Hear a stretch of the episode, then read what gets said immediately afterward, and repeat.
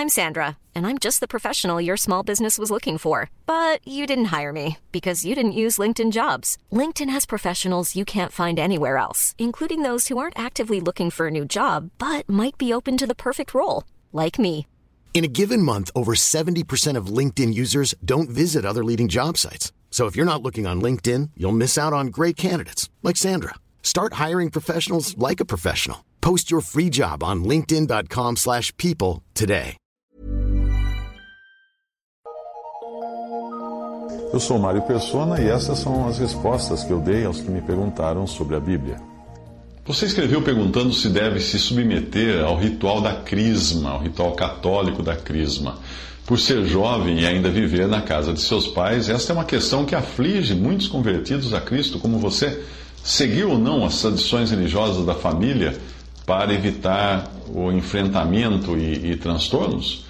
Eu mesmo já passei por isso no início da minha conversão e eu acredito hoje, sinceramente, que a posição que tomei, apesar de radical demais, segundo o meu entendimento atual, na época foi radical demais, ah, mas aquela posição mostrou aos meus pais e irmãs que eu era coerente na, na fé que eu tinha abraçado, que eu estava levando a coisa a sério.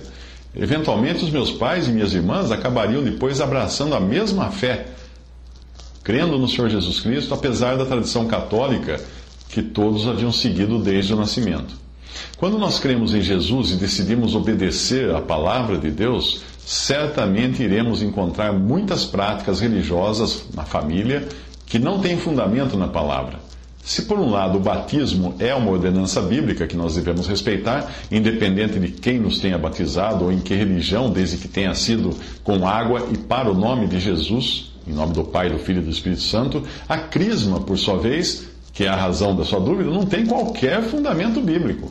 Segundo a doutrina católica, só com a abre aspas agora, eu vou citar a doutrina católica, a, abre aspas, só com a crisma teremos no céu a proximidade de Deus e a intensidade de amor que Ele quer nos dar. Além disso, só com a crisma teremos as forças necessárias para vencer as tentações e caminharmos firmemente no caminho da, da perfeição. Fecha aspas, essa citação eu, eu tirei de um site de doutrinas católicas. Não é preciso conhecer muito da Bíblia para perceber que tal afirmação não tem qualquer fundamento e torna o homem dependente de um ritual para receber aquilo que Deus dá a todo crente por pura graça e independente da intervenção humana. Além disso, o fato de esse ritual precisar ser ministrado por um bispo católico, ou em caso de urgência serve um padre, mostra que o seu objetivo é criar dependência do clero.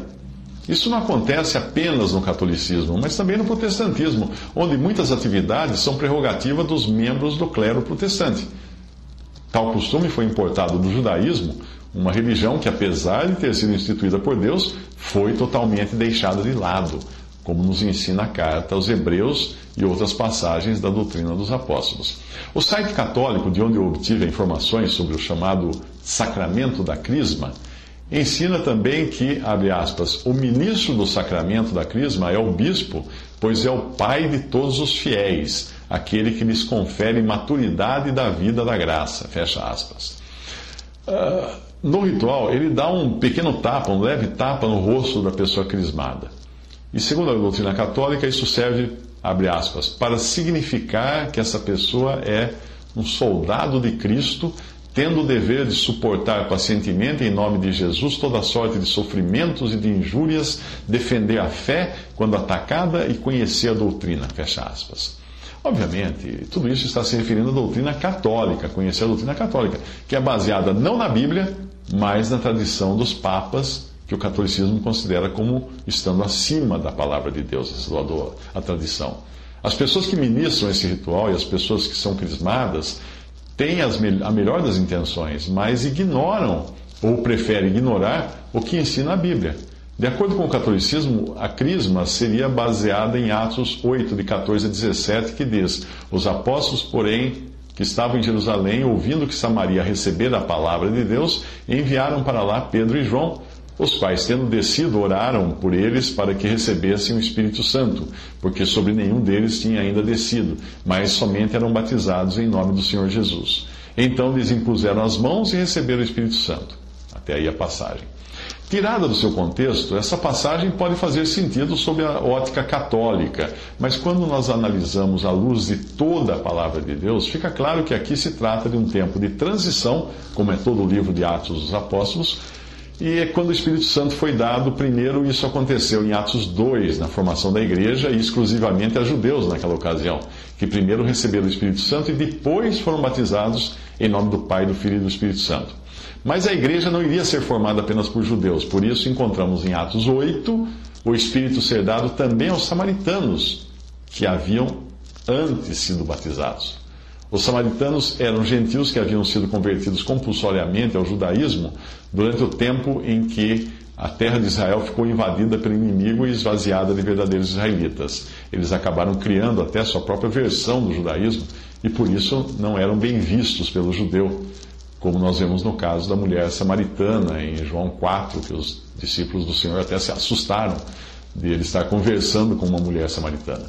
Mas em Atos 8, nós vemos que não foi a todos que o Espírito Santo foi dado ali por meio da imposição das mãos dos apóstolos. Simão, por exemplo, Atos 8, 18 a 24, não teve esse privilégio.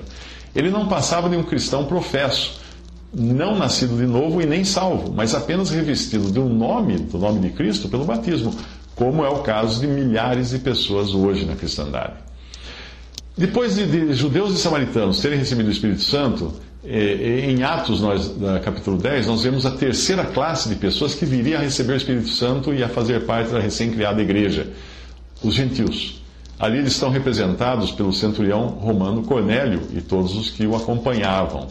A passagem diz que, dizendo Pedro ainda estas palavras, caiu o Espírito Santo sobre todos os que ouviam a palavra que era Cornélio e os seus amigos. E os fiéis que eram da circuncisão, ou seja, os judeus, todos quantos tinham vindo com Pedro maravilharam-se de que o dom do Espírito Santo se derramasse também sobre os gentios. Atos 10, 44 a 45.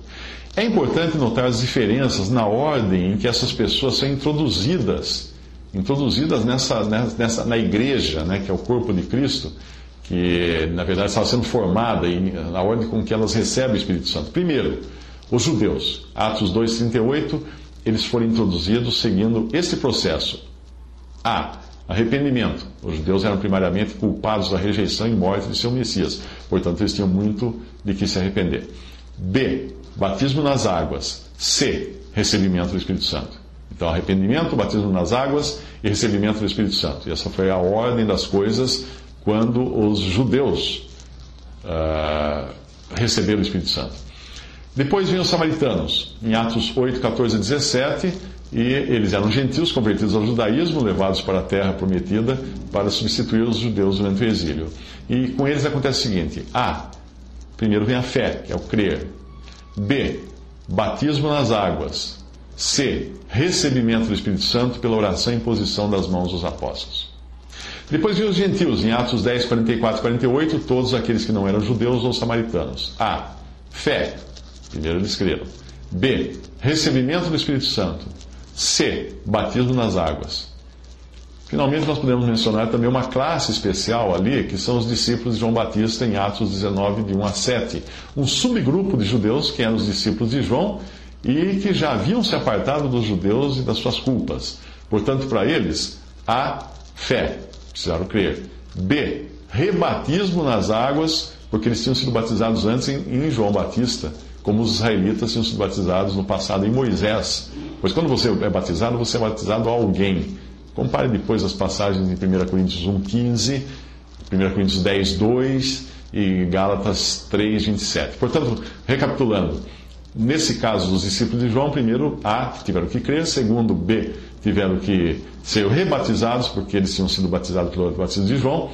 Uh, C. Recebimento do Espírito Santo pela imposição das mãos dos apóstolos. Veja que esses não são processos para a salvação, a qual nós já recebemos apenas pela fé em Jesus, mas são, é apenas a ordem em que as coisas aconteceram naquele período de transição de Atos, quando foram usadas por Pedro as chaves que ele recebeu em Mateus 16, 19, para abrir o reino dos céus, que não é o céu. O reino dos céus não é o céu, mas é a esfera da profissão cristã, e nele existe tanto joio quanto trigo. Esse reino dos céus foi aberto a judeus, samaritanos e gentios, por Pedro. Ele usa essas três chaves nessas passagens que eu citei.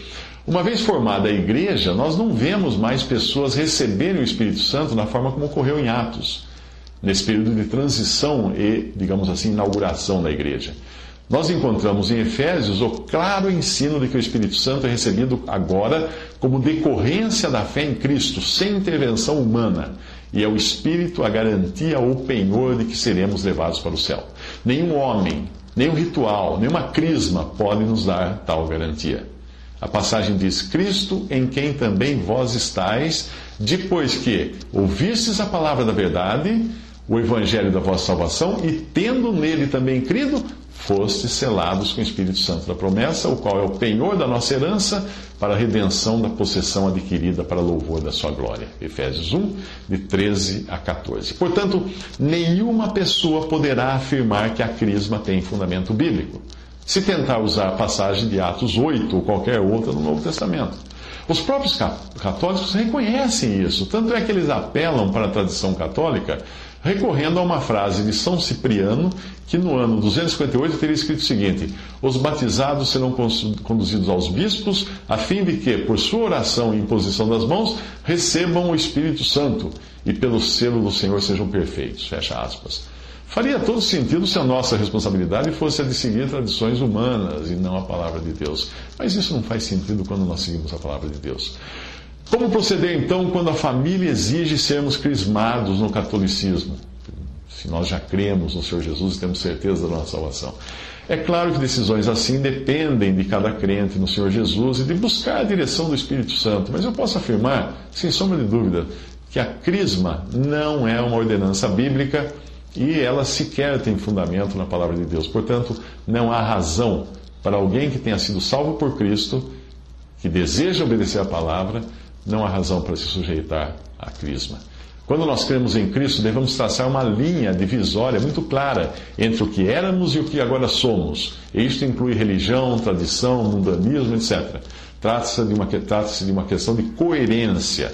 Se eu estou determinado a seguir o que diz a palavra de Deus, seria correto continuar praticando os rituais da religião que nasci? Os quais são claramente fundamentados na tradição dos papas e não na palavra de Deus? Não, não seria correto. A santificação prática e a palavra santificação significa separação, e isso inclui também separar-se das tradições e costumes religiosos.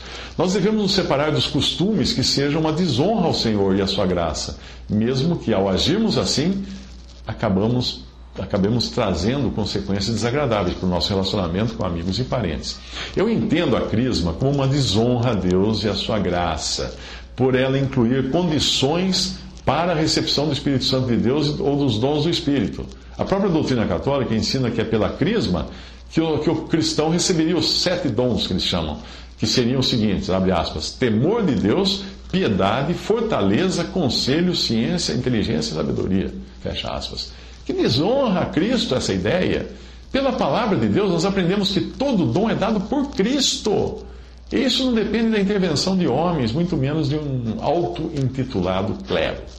As pessoas que praticam a crisma podem até ter boa intenção no que estão fazendo, achando que com isso estão agradando a Deus, mas se alguém quiser lhe dar um, um presente e você impuser condições para recebê-lo, algo do tipo, ok, eu aceito o seu presente, desde que eu possa fazer isso e aquilo e aquilo outro em troca. Isso será visto como desonra por alguém que quer presentear você, de graça, sem condições. Deus dá tudo isso de presente. E, e o catolicismo criou condições para a pessoa receber os presentes. Está desonrando a Deus.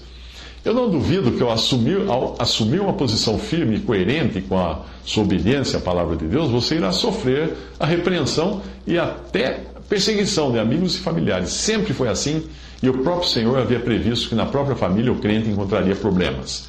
Quando nós queremos fugir dos problemas e agradar a todos, deixamos de agradar o Senhor. Foi o que o apóstolo Paulo fez quando insistiu em ir a Jerusalém e até adotar rituais judaicos que ele próprio ensinava terem sido abolidos por Deus. Mesmo depois de ter sido alertado pelo Espírito Santo, ele seguiu seu próprio coração e o grande amor que tinha para com o povo judeu, e ah, no fim ele teve que sofrer terríveis consequências de ter feito a sua própria vontade e não a vontade de Deus. Obviamente, Deus acabou usando tudo, tudo aquilo para a sua glória, fazendo com que Paulo chegasse a Roma para pregar aos gentios, que era a intenção inicial do Espírito Santo de Deus, mas não foi sem sofrimento para Paulo, por ele se deixar levar pelas afeições do coração e não pela clara direção do Espírito Santo de Deus.